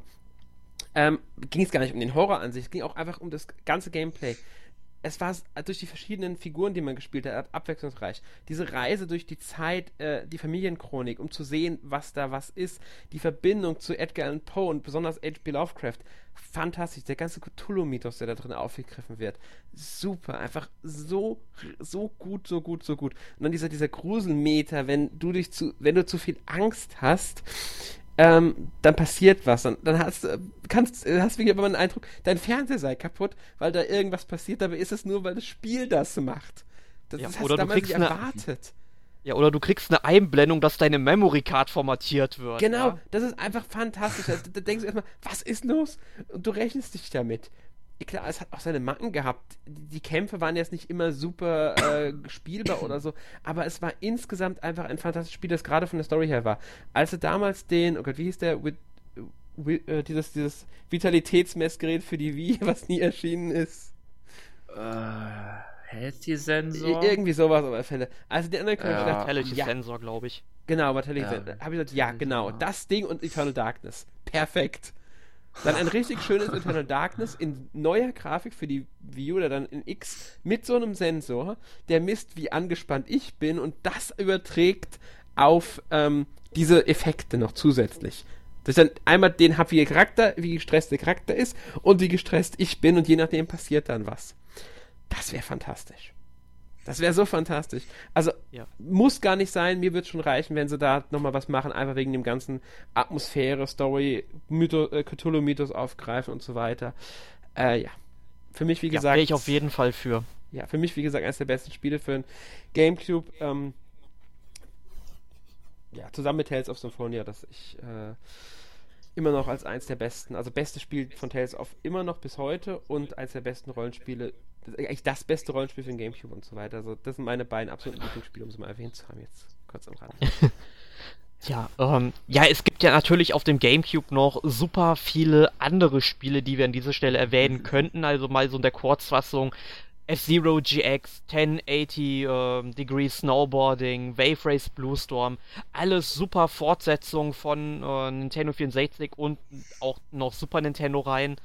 Also da hat man wirklich, sag ich mal, sich Gedanken gemacht, die vernünftig fortzusetzen. Also mit F-Zero GX noch waghalsigere Strecken, um, 1080, Snowboarding sah noch ein bisschen besser aus, genau wie Wave Race. Ganz kurze Frage eingeworfen zu F-Zero. War das ja. der letzte Teil von der Reihe? Ähm, ich glaube, auf dem GBA ist noch einer. Ich, ich, weiß jetzt aber nicht, ob der danach oder sagen wir mal Heimkonsolenteil. War der letzte Heimkonsolenteil? Ja. Okay, wollte ja. ich nur wissen, weil ich bin mir da nie ganz sicher, weil da gab, äh, dann war das der, okay. Ja. ja. Es, es gab dann noch auf dem Game Boy Advance in Japan drei Stück und da gab es noch eins, das gab es dann nur noch in Japan, hat sich 5000 Mal verkauft und dann hat Nintendo, glaube ich, die Reihe eingemottet. Ich denke auch, sie wird nicht mehr wiederkommen. Also ich, ich hoffe es noch, ich hoffe es noch, mhm. aber ähm, ja, ja, wir müssen aber, und, auch wenn wir jetzt äh, das so gesagt habe, drei Reihen, die müssen dann doch noch irgendwie erwähnt werden. Das heißt einmal Metroid Prime, haben wir schon mal angeschnitten, Paper Mario und Zelda. Da muss man zumindest kurz erwähnen, was da los war. Also Paper Mario war ja der beste ja. Teil, der überhaupt erschienen ist in der Reihe bis heute. Der zweite Paper Mario war das. Die Legende vom Also, also ich würde sagen, der, der zweite Teil ist so ziemlich ebenbürtig mit dem ersten. Ich mochte ja. den ersten ein bisschen mehr, weil der noch ein bisschen mehr an diesem ganzen ja, Super Mario-Universum dran war und in Legende vom Eontor hat man die Welt noch ein bisschen was vergrößert. Das stimmt. Und halt ähm, da noch ein bisschen anderes Zeugs mit reingebracht. Das war halt auch so der Grund, warum ich beim ersten durch äh, Spielversuch nicht durchgespielt habe und das Spiel erst, ich glaube, sechs Jahre nachdem ich es hatte, dann echt mal durchgespielt habe. Mhm. Ähm, ja, wie gesagt, Metroid Prime, äh, fantastisch. Also ist Metroid ähm, war ja vorher komplett 2D gewesen und Metroid Prime hat es einfach perfekt in die dreidimensionale übertragen. Ja, deswegen also, verstehe ich ja nicht, warum sie die Reihe nicht fortsetzen. Für die Wii U äh. ein Metroid Prime Spiel, das, das, die hätten so viele Fans dafür gehabt, die hätten so viele Käufer gehabt. No. Ja, unbedingt, Aber also. Dasselbe gilt für ich Zelda, mal, wo sie ja immer noch dran sind bei der Wii U. Breath of the Wild kommt jetzt auch für NX direkt, was sie aber Twilight Princess damals schon gemacht haben eben, man hat eine kleine Parallele hier. Mhm. Aber das habe ich eigentlich direkt von Anfang an vermutet, ja, ich, wenn es sich so oft verschoben hat. Als Eiji Anuma damals gesagt hat, dass sie neue Möglichkeiten entdeckt haben für das Spiel, war mir klar, dass die meinen in X. Da war mir klar, die meinen die nächste Konsole. Ähm, aber es gab halt kein vorheriges Zelda. Hier gab es Wind Waker vorher. ähm, sogar schon ein Jahr nach Release der äh, Konsole in Europa kam das ja. Ähm, Ja. Meiner Meinung nach ein fantastisches Spiel. Mit, dem- der Grafik hat mich nie gestört damals. Oh ja. Ja, da haben wir auch einen großartigen Podcast damals zugemacht. Ja, ge- wir, wir hatten zu Wind, äh, Windberg AD hattet ihr wahrscheinlich eingemacht, gell? Genau. Ja. Ähm, ja, der Grafik war ja immer umstritten, aber egal. Forza Adventures, ja, okay. War aber ein wichtiges Spiel, allein Ja, wegen dieser GameCube Mhm. und Game Boy Advance Konnektivität, dass man eben vier Genau. Game Boy Advance an den Konsole anschließen konnte und dann eben, wenn man, sag ich mal, irgendwie einen Bereich betreten hat, ähm, seinen Charakter dann auf dem Game Boy Advance Bildschirm eben weiterhin gesehen hat, während die anderen woanders unterwegs waren. Also Mhm. das Konzept, das hätte man, wenn man auf der Wii U es von Anfang an so gemacht hätte, dass man halt mehr als ein Gamepad anschließen kann, Ja. äh, wäre das ein richtig cooles Konzept gewesen. Ganz genau. Ja. Und es war, muss man sagen, so ein bisschen der Vorgänger von äh, Triforce Heroes später dann. Ja, No Ja. Triforce Heroes haben sie ja ordentlich vergeigt im Grunde, wenn man Ja. halt nicht mit Freunden spielt über Skype, sag ich mal, das, oder das direkt stimmt, zusammen stimmt. Ja. Es gab natürlich noch mehr äh, Erstherstellerspiele, aber es gab halt auch einiges, was Dritthersteller gemacht haben. Äh, da habe ich ja schon angesprochen, eins meiner beiden Lieblingsspiele, Tales of Symphonia. Ja, ein Ist wirklich sehr, sehr schönes Rollenspiel. Äh, fantastisch. Zwei Discs auf dem GameCube, weil zu groß. Ist in Europa und USA, glaube ich, exklusiv für GameCube erschienen. In Japan gab es eine PS2-Version, meine ich. Mittlerweile gibt es natürlich Neuauflage für PS3 und so, was auch vollkommen berechtigt ist. Es gibt eine fantastische Anime-Umsetzung dazu. Ähm, und eine Manga-Umsetzung gibt es tatsächlich auch, die bei, auch bei uns schon erschienen ist in Deutschland. Ja, ich habe den ersten Band gelesen damals. Den habe ich noch nicht gelesen, ich habe die Animes gesehen und die fand ich echt äh, wirklich gelungen. Die sind auch dieses Jahr, glaube ich, bei uns dann. Ja, doch, die sind dieses Jahr bei uns erschienen in Deutschland. Mhm. Genau. Ähm, ja, die, allein diese ganze Geschichte mit den zwei Welten, die Helden, das ganze das Gesamtkonzept einfach von Tales of Symphonia hat einfach so gut gepasst. Man muss halt auch sagen, es war eins meiner ersten Tales of Symphonia, wenn nicht sogar das erste. Tales, also Tales of Spiel meine ich, wenn nicht sogar das erste. Das, da bin ich mir jetzt gerade nicht so ganz sicher. Also in Europa auf jeden Fall. Ja, ich meine, dass ich gespielt habe, meine ich jetzt gerade. Ach so, ja, ich, da also ich da, danach. Ich weiß definitiv, es war das Spiel, das ich in der äh, die Zeit damals kam ja Ende z- so 2004 irgendwann Ende 2004 kam es glaube ich bei uns raus. Mhm. Ähm, habe ich das gespielt und zwar zwischen Weihnachten und Silvester, war ich in der Ausbildung, war ich zu Hause mit meinen Eltern und in der Zeit zwischen Weihnachten und Silvester habe ich dieses Spiel so was von gespielt. Ich habe die ganze Zeit vor diesem Spiel gehangen. Äh, das war damals dann auch das Spiel mit der längsten Spielzeit, als ich dann durch hatte. Ich glaube, ich habe, als ich dann beendet hatte, ich hatte glaube ich nicht alles gemacht. Äh, man konnte auch gar nicht alles, man konnte nicht alle Kostüme bei einem Durchgang bekommen, weil äh, man zumindest in einem Fall zwischen Charakteren wählen musste, die mitkommen und da hat man nur für die Charaktere das Kostüm bekommen. Ich glaube, ich habe dann irgendwas fast 90 Stunden oder so hatte ich drauf am Ende. War damals mein Rekord, heute sieht mein Rekord noch ein bisschen anders aus. ähm, Also ich habe auf jeden Fall ähm, Tales of Symphonia durchgespielt. Ich habe aber ein bisschen länger gebraucht, weil ich es immer so in Etappen gespielt habe. mhm. Ich habe, glaube ich, ein halbes Jahr ungefähr gebraucht. Ähm, dafür habe ich aber Tales of Vesperia, was meiner Meinung, also ich persönlich noch einen kleinen Tacken besser finde, aber halt auch nicht sehr viel. Ähm, das habe ich dann, glaube ich, noch sehr viel schneller durchgespielt auf der 360 dann Ja, das später. Problem ist, Tales of Vesperia habe ich damals verpasst und ich habe es bis heute noch nicht nachholen können. Ah, das solltest du unbedingt Ich machen. weiß, will ich ja, aber das kriegst du schwer. Also alleine so eine ähm, Entscheidung von einem Hauptcharakter in der Mitte des Spiels. Mhm. Das kriegt man Ah. halt nicht. Es ist, es ist werde ich noch nachholen, aber ja, man muss erstmal die Zeit für so ein Spiel haben. Ja, aber es gab ja dann noch mehr Rollenspiele ähm, auf Mhm. dem GameCube von Drittherstellern. Also mein persönliches Lieblingsrollenspiel auf dem GameCube ist nach wie vor immer noch Skies of Arcadia Legends, was ja im Grunde nur eine Portierung von einem äh, Dreamcast-Spiel war, Mhm. aber dann natürlich halt auch ein bisschen kürzere Ladezeiten hatte, was ganz gut war eigentlich. War nicht Weil die die halt Grafik schon- ein bisschen aufgehübscht? Ja, das auch noch ein bisschen, aber Meine ich glaube, das, das merkt man nicht so wirklich. Aber Ja, ich fand's im halt wirklich toll, Vergleich weil es eben solche Luftkämpfe gab. Es gab halt diese Luftkämpfe, du konntest dein Schiff aufrüsten und so weiter. Und diese rundenbasierten Luftkämpfe mit den Schiffen, die waren halt super gut gemacht eigentlich. Und dann halt auch die Story mit diesen Kristallen, die man da sammeln musste und so weiter und gegen das Imperium dann angetreten hat. Und ich fand damals einfach, Ramirez war so ziemlich der geilste Bösewicht, den ich in Rollenspielen zu dem Zeitpunkt halt kannte. Ähm, Ja, und dann gab es noch äh, Barton Kaitos, was halt auch ein super tolles Spiel war. Auch so ein Rollenspiel, was auf Karten basierte und halt so den Kniff hatte, je länger man eine Karte eben im Gepäck hatte, desto wertloser konnte sie teilweise werden. Also wenn man zum Beispiel Milch auf einer Karte hatte, um sich zu heilen, die ist halt irgendwann sauer geworden. Ähm, oder auch ähm, dann irgendwelche Schwerter haben an Kraft verloren. Das war schon eine coole Idee. Ja, fand ich auch sehr schön. Das Spiel hat mir sehr gut gefallen. Ähm, aber auch durch diese ganze Welt, die Geschichte fand ich sehr schön erzählt, überhaupt schön die ganze Geschichte gemacht. Auch mit der Einbindung des Spielers als irgendein Wesen, das so ein bisschen übersinnlich halt ist und vorhanden ist, aber wirklich diese, die Charaktere sprechen einen auch manchmal an und so. Fand ich schon sehr sympathisch, das Spiel. Hat mir auch sehr gut gefallen. Fand ich sehr schade, dass äh, Button Kaitos äh, Origins nie bei uns erschienen ist. Genau, das war halt der zweite Teil, der aber noch vor dem ersten Teil gespielt hat, genau. zeitlich. Deswegen ja auch ich hab, der Name Origins. Ja, ich, ich habe ihn mir irgendwann mal ähm, gekauft als US-Version, mhm. habe aber dann natürlich keinen Freeloader und so weiter gekauft, um das Spiel auf einer europäischen Konsole abzuspielen, weil ich mir da halt nie sicher war, welche Freeloader-Version ich bräuchte und ich muss mal gucken, ob ich da irgendwie mal einen auftreiben kann und dann einfach mal, ja, das Spiel mal ausprobiere zumindest. Mhm. Ja. Und dann halt noch äh, Crystal Chronicles sollte man auch erwähnen, war halt Unbedingt. nach langer Zeit wieder eines der ersten Final Fantasy Spiele, die auf einer Nintendo-Plattform nach einer langen Abstinenz erschienen sind. Seit dem sechsten Teil, oder? Als ja, siebten Teil war der erste für die Playstation. Ich glaube, Final Fantasy Crystal Chronicles war das erste Spiel, Final Fantasy Spiel seit Teil 1, das auf einer Nintendo-Plattform erschienen ist. Ähm, also ich bin mir nicht sicher, ob die. Muss man sagen. Ja, auf jeden Fall. Ich bin mir halt nicht sicher, ob so ähm, Final Fantasy Tactics Advance und äh, Dawn of Souls halt vorher gekommen ist.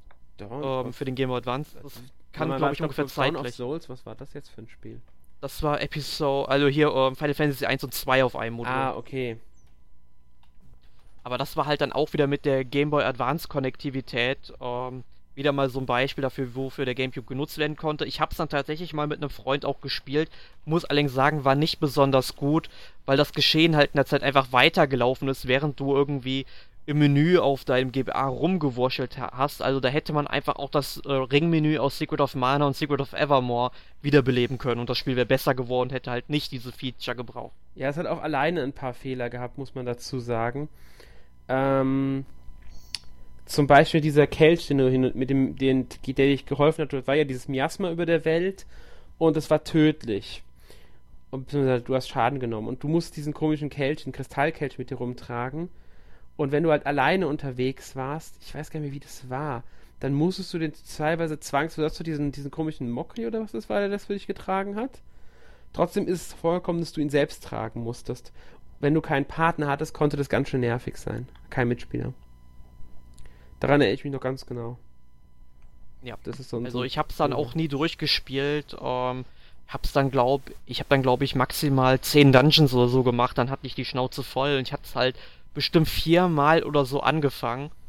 Ähm, vielleicht werde ich es irgendwann noch mal spielen, aber ähm, ich denke mal über Crystal Chronicles, da werden wir noch mal in einem separaten Final Fantasy Podcast drüber reden müssen, weil da gibt es ja dann doch schon mehrere Teile, die nicht besonders gut sind. Ja, also es, es sind nette Spiele auf jeden Fall. Ja. Aber, ähm, und im mal, Übrigen ähm, war, ähm, war Crystal Chronicles tatsächlich wohl das zweite nach Tactics Advance, aber sind beide 2003 erschienen. Ja. ja. Nur um es eingeworfen zu haben, weil wir es eben hatten. Mhm. Ähm, ja, und sonst auf jeden Fall, es gab halt ein paar Star Wars Spiele noch auf dem GameCube. Über die werden wir in einigen Wochen dann nochmal in unserem nächsten Star Wars Podcast reden, denke ich mal, Alex. Ja. Aber es sei auf jeden Fall mal erwähnt, zum Beispiel Rogue Squadron 2 und 3. Ich hatte hier 1 und 2 aufgeschrieben, was natürlich Quatsch ja, ist. Ja, sind 2 und 3 gewesen. Aber, ähm, was waren dann? Da war noch irgendein Star Wars Spiel, ich komme gerade nicht drauf. Da war noch eins. Clone Wars? Nee, ja, Clone Wars war auch ganz nett. Ich, äh, ja, klar, Jedi Lego Star Wars 2 war, gab Lego es. Star Wars war natürlich damals erstmals auch auf dem Gamecube dann. Genau, Jedi Knight 2 gab es, genau. äh, Bounty Hunter gab also es. Also es gab Bounty Hunter, das habe ich gerade gesucht. Das war so ein Spiel, das untergegangen ist, was eigentlich nicht so ganz verdient war. Ja, so gut war es jetzt auch wieder nicht. Nein, aber trotzdem war es auch kein so beschissenes Spiel, wie heutzutage viele sagen. Das hat Potenzial gehabt. Aber ich gut, eine Stunde gespielt. Über Star Wars reden wir nochmal. Genau. Ich denke mal, wichtiger zu erwähnen, was wirklich noch erwähnt werden muss, ist Resident Evil 4 und Resident Evil genau. Zero. Ja. Und das also Remake das Resident, von Resident Evil, die ja, zumindest Resident Evil Remake, Resident Evil Zero, waren ja wirklich anfangs exklusiv für den Gamecube auch gedacht. Der Vierer kam, glaube ich, war der exklusiv oder kam der?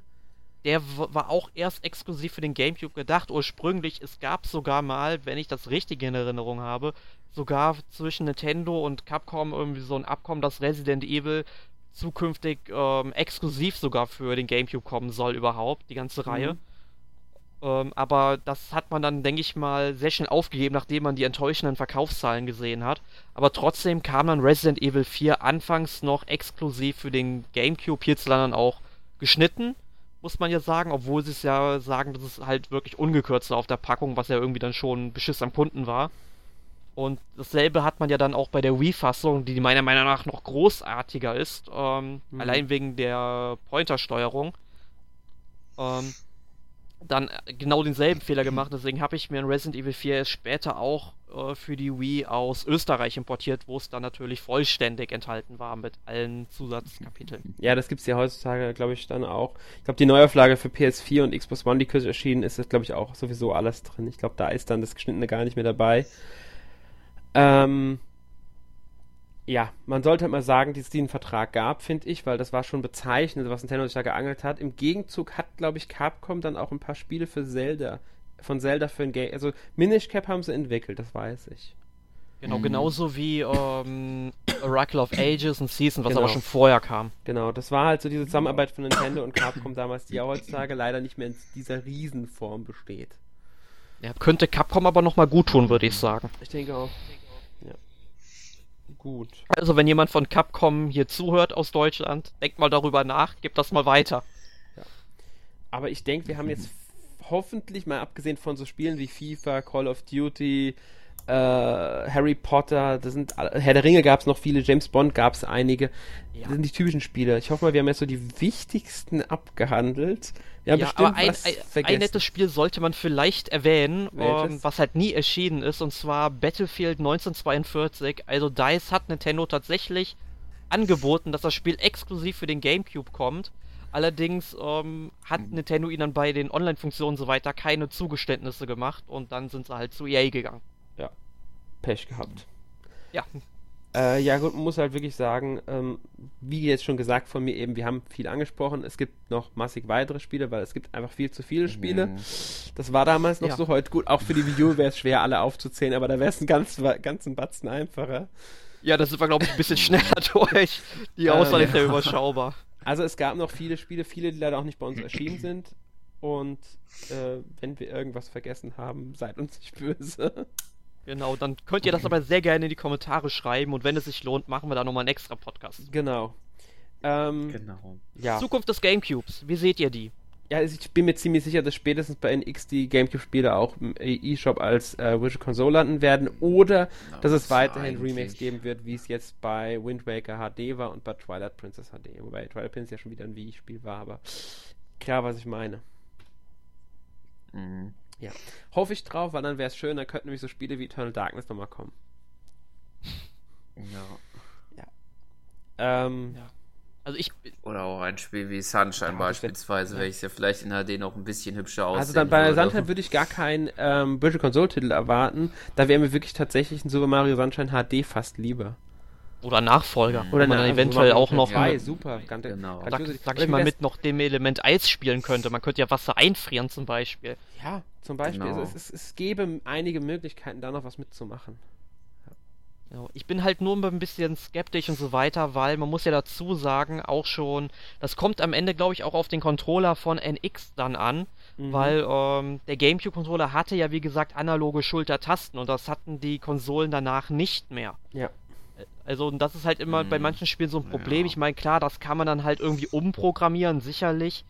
Ähm, muss man halt gucken, inwiefern, inwiefern das bei dem Spiel dann überhaupt noch Sinn macht und sowas. Ja, Mario Sunshine hat ja von den hat ja die analogen Schultertasten ganz klar genutzt.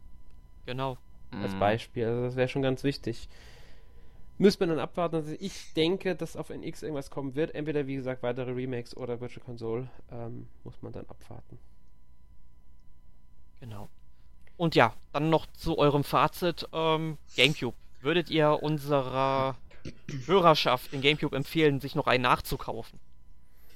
Wenn man auf alte, ältere Spiele, sind jetzt nicht ganz retro, aber sind schon so fast retro, äh, steht und diese 3D-Sachen noch so von der Anfang 2000er mitbekommen will, lohnt sich garantiert. Mhm. Es gibt da, wie wir jetzt hoffentlich klar gemacht haben, einige sehr, sehr gute Spiele, von denen es dann auch keine Neuauflagen gibt und die man heute auch nicht für neue Konsolen oder den PC bekommt. Beispielsweise jetzt halt äh, Eternal Darkness, F-Zero GX, Paper Mario, aber Paper Mario Legende vom Eontor kriegt man sogar, glaube ich, mittlerweile. Oder? Nee, es war das erste Paper Mario, ja. Genau. Äh, Mario ja, Kart Double Dash Sunshine, also es gab halt wirklich so viele Spiele, deswegen würde ich ganz klar sagen, ja, wenn man mit, den, mit der damaligen Zeit da was anfangen kann, weil die Grafik halt dann doch noch einen Schritt zurück ist und manche Sachen auch spielmechanisch noch nicht so ausgefeilt waren, wie sie es heute sind. Ja. ja. Schließe ich mich da auch an. Also es macht immer noch Spaß, heutzutage auch noch einige schöne Spiele dann auch noch zu spielen. Vielleicht, ähm, was man natürlich auch noch machen könnte, wegen der Abwärtskompatibilität der Wii, wie wir schon gesprochen haben, vielleicht sich auch dann eine der ersten Wiis vielleicht zu kaufen, weil dann hat man da natürlich noch ein bisschen mehr noch Auswahl, also noch ein bisschen zusätzlich an Wii-Spielen noch. Ja. Was der Gamecube ja nicht hatte, der hat ja keine Auswärts Abwärtskompatibilität. Genau, da kann man höchstens halt noch den äh, Gameboy Player drunter packen, damit Jetzt man dann. Jetzt würde ich gerne noch ganz kurz zum Abschluss wissen, eure Lieb äh, euer absolutes Lieblingsspiel von Gamecube. Das ist. Uh, The Legend of Zelda The Wind Waker. Uh? Star Fox Adventures glaube ich schon. Und Super Mario Sunshine. So die Spiele, das, die fand ich schon wirklich fantastisch. Und Metroid Prime. Also es gibt mehrere, es gibt so viele gute Spiele. Genau. Also ich denke, mein Lieblingsspiel ist dann schon Star Fox Adventures, obwohl ich auch Super Mario Sunshine und Metroid Prime schon ziemlich geil finde. Aber Star Fox Adventures, das hat für mich irgendwie so einen bleibenden Eindruck hinterlassen. Aber es gibt dann halt auch wieder viele Spiele, die ich so gern mit Kumpel zusammengespielt habe. Mario Kart Double Dash, Super Smash Bros. Melee und vor allem Herr der Ringe, ähm, Rückkehr des Königs macht unglaublich viel Spaß. Aber wenn ich mich auf eins festlegen müsste, dann tatsächlich Star Fox Adventures also mir geht es ähnlich wie dir. Es gibt, gab einfach viele fantastische Spiele, die ich unglaublich gerne gespielt habe. Äh, Wind Waker, Paper Mario, ja, Mario Sunshine, Smash Bros. Melee, Eternal Darkness, Tales of Symphonia, Barton Kaitos. Es sind wirklich viel zu viele. Ähm, festlegen ist schwer, aber ich würde dann wohl einfach auch, weil ich es am häufigsten und am längsten gespielt habe, weil es mir am besten im Gedächtnis geblieben ist, Tales of Symphonia sagen. Ich glaube, das hat man vorhin schon im Podcast so ein bisschen gemerkt. Ja. Eternal Darkness hat mich geprägt, das hat mich fasziniert. Aber Tales of Symphonia stehen dann doch noch einen Ticken oben drüber. Gut. Ja. Ja. Ja, dann kommen wir noch zu unserer allseits bekannten Rubrik. Letzte Woche gespielt, weil wir sind mit dem Gamecube-Thema, glaube ich, für heute durch. Ähm, ja, was habt ihr denn so gespielt, Alex? Ähm, ja. Ich überlege gerade, was ich sonst noch gespielt habe. Ich glaube, viel habe ich die Woche gar nicht gespielt, außer Dragon Quest Builders. Die letzten beiden Tage. Hast du es dir gekauft? Ich habe es mir gekauft, tatsächlich, ja. Ähm, ich hatte noch überlegt, ob ich mir die Woche auch Tomb, Rise of the Tomb Raider für die PS4 kaufe. Habe ich bisher noch nicht gemacht. Werde ich noch holen. Aber ich habe mir dann Dragon Quest Builders gekauft. Oh, und ich habe Paper Mario natürlich gespielt. Ähm, äh, auf der Wii U, das neue Color Splash-Dings da. Color Splash. Äh, ja. Bin ich nicht so begeistert von, muss ich ehrlich sagen. äh, ist ein nettes Spiel, aber es hat mir zu viele Schwächen. Ist mir zu sehr wie der äh, 3DS-Teil und ähm, ja. Ja. Da gefällt mir Dragon Quest Builders schon deutlich besser, was ich jetzt so nicht erwartet. Ich habe die Demo gespielt und die hat mich halt ähm, überrascht wie viel Spaß die mir macht. Deswegen habe ich dann gesagt, ich kaufe es mir, weil ich halt kein Minecraft-Spieler bin. Ich finde das Spiel sehr sympathisch wegen dem Dragon Quest-Stil und allgemein wegen der Dragon Quest-Atmosphäre. Und dann verbindet es halt einfach dieses Storymäßige mit dem Bauen. Und das macht es, finde ich, richtig, richtig gut. Klar, ich hatte schon Momente, in denen ich erstmal nicht wusste, was mache ich jetzt als nächstes und so. Ähm, aber eigentlich leitet einen die Story immer weiter und man hat eigentlich immer, immer was zu tun, auch wenn es äh, sich dann teilweise doch wiederholt. Macht auf alle Fälle Spaß und ist bisher, wie gesagt, ich habe erst gestern angefangen, ein sehr gutes Spiel. Okay, dann werde ich mir das sicherlich demnächst auch mal gönnen. Macht das. Wie sieht's bei dir aus, Sören? Äh, ich habe ähm, auch die Woche nicht so viel gespielt. Wie Alex habe ich auch ähm, Paper Mario Color Splash gespielt. Und ich habe da eine leicht andere Meinung, muss ich sagen. Also ich fand den 3DS äh, gar nicht so schlecht und deshalb finde ich auch eigentlich diesen den Teil jetzt bisher zu dem Punkt, wie ich gespielt habe, ist auch nicht so schlecht. Die ähm, Story-Wendungen, die da drin sind und der Humor ist wieder mal gelungen. Ja, und dazu habe ich noch ähm, ganz kurz noch ein bisschen WarioWare Smooth Moves gespielt. Ein kurzes für zwischendurch die lustige Minispielsammlung. Ja. Die war ein wahnsinnig geiles Spiel. Oh ja. genau. Wie sieht's denn bei dir aus, Erik? Ähm, ja, ich habe um, ähm, also ein bisschen Breath of Fire 1 auf dem New 3DS gespielt. Also sprich uh, das Super Nintendo Spiel also den ersten Teil davon. Äh, ja, ist auf jeden Fall ganz nett. Ich habe aber noch ein bisschen zu wenig von dem Spiel gesehen, um es so bewerten zu können. Aber auf jeden Fall schwächer als, den, also als der zweite Teil, weil den kenne ich ja schon ganz gut. Ähm, aber hauptsächlich gespielt habe ich tatsächlich Mafia 3, habe es auch durchgespielt. Ähm, ja, also meiner Meinung nach ist es ja jetzt eine Trilogie geworden. Der schwächste Teil der Trilogie, definitiv. Also nochmal ein kleiner Rückschritt nach Teil 2. Also wenn die Handlung von Mafia 3 mal da ist, dann wird sie auch wirklich richtig gut erzählt. Allerdings gibt es zwischendurch immer so Szenen, wo du dann irgendwelche Geschäfte übernehmen musst und so weiter. Da musst du halt so viel Schaden anstellen. Das wiederholt sich einfach so oft äh, im Laufe des Spiels und das ist einfach nur Spielzeitstrecken und wäre absolut nicht nötig gewesen. Dann ist die künstliche Intelligenz der Gegner so dermaßen dämlich. Also man kann halt äh, schleichen äh, in dem Spiel. Dann kann man sich hinter einer Wand verstecken. Man kann dann mit einem Pfiff einen Gegner herrufen. Man kann den dann mit einem Messer abmorksen. Und das kann man dann sechs, sieben Mal wiederholen. Und den äh, anderen fällt das halt einfach nicht auf, dass ihre Kameraden verschwinden. Und wenn ich dann halt doch Bock habe, rumzuballern, kann ich auch einfach alle über den Haufen schießen wie Schießbudenfiguren. Man muss halt nur mal aufpassen, wenn da irgendwie ein Wachpersonal rumläuft ähm, das sollte man dann doch schon eliminieren, weil sonst rufen die Verstärkung, die dann doch ein bisschen mehr auf dem Kasten hat, aber auch die kann man halt, wenn man eben weiß, wo man sich hinstellen muss, sehr, sehr leicht ausschalten. Und halt die Spielwelt, die haben sie absolut nicht gefüllt. Also man kann halt überall rumfahren, man kann diesen wirklich tollen 60er-Jahres-Soundtrack lauschen und dann halt irgendwelche Gegenstände einsammeln. Aber das war's auch schon. Ich meine, man hätte ja irgendwie sagen können, dass er mit seinen Mitverschwörern, vor allem halt allen voran hier Vito Scaletta, also den Helden aus dem zweiten Teil, mit dem man ja hier zusammenarbeitet, äh, dass man mit denen irgendwie zum Beispiel Billard spielen gehen könnte oder äh, ins Restaurant geht, irgendwie diese soziale Komponente ein bisschen einbauen, wie man es ja zum Beispiel auch in GTA 4 gemacht hat, was richtig cool war. Ähm, hat man hier nicht genutzt und es verkommt halt irgendwie alles, aber zum Ende hin gibt es dann doch auch multiple Enden und das finde ich halt ganz cool. Möchte ich jetzt gar nicht so viel zu verraten, aber da gibt es halt Entscheidungen, also die schmerzen dann schon so ein bisschen, die man dann treffen muss. Oder auch halt im Verlauf der Handlung. Also es man muss halt wirklich gucken, dass man die Territorien, die man erobert, seinen Mitverschwörern eben zuteilt und wenn man halt dann einen vernachlässigt, dann sagt er einfach, du kannst mich mal und ich gehe jetzt und, und dann steht er vom Tisch auf und dann macht er Jagd auf dich, dann musst du den umbringen, du musst den erledigen und so weiter, egal ob du das nun willst oder nicht, ja. Der hört nicht auf, dich zu jagen einfach. Und das finde ich ist halt sehr konsequent von dem Spiel und da ist ja nur eine Autospeicherung gibt, also nicht mal mehr so eine Kap Kapitelform wie im zweiten Teil, dass man das einfach nochmal hätte neu laden können. Ähm, ja, man muss dann wirklich mit den Entscheidungen auch leben, die man trifft. Und deswegen ist Mafia 3 da doch vielleicht ganz gut, aber wie gesagt, ähm, Mafia 1 hatte eine grandiose Handlung, Mafia 2 hatte in der ersten Hälfte noch eine wirklich tolle Handlung und hatte dann eigentlich mit der ehrenwerten Gesellschaft nichts mehr zu tun. Und dann, genauso ist es dann auch mit Mafia 3. Also ich verstehe nicht, warum der Titel den ähm, Namen Mafia tragen muss, weil die Mafia ist, sag ich mal, nicht so präsent in dem Spiel. Das sind einfach, sag ich mal, möchte gern Ganoven hauptsächlich. ja, aber das habe ich so gespielt, glaube ich. Hat einen bleibenden Eindruck hinterlassen. Gut, ja, dann wären wir für diese Woche auch durch. Ähm, in der nächsten Woche reden wir aller Voraussicht nach über Paper Mario Color Splash.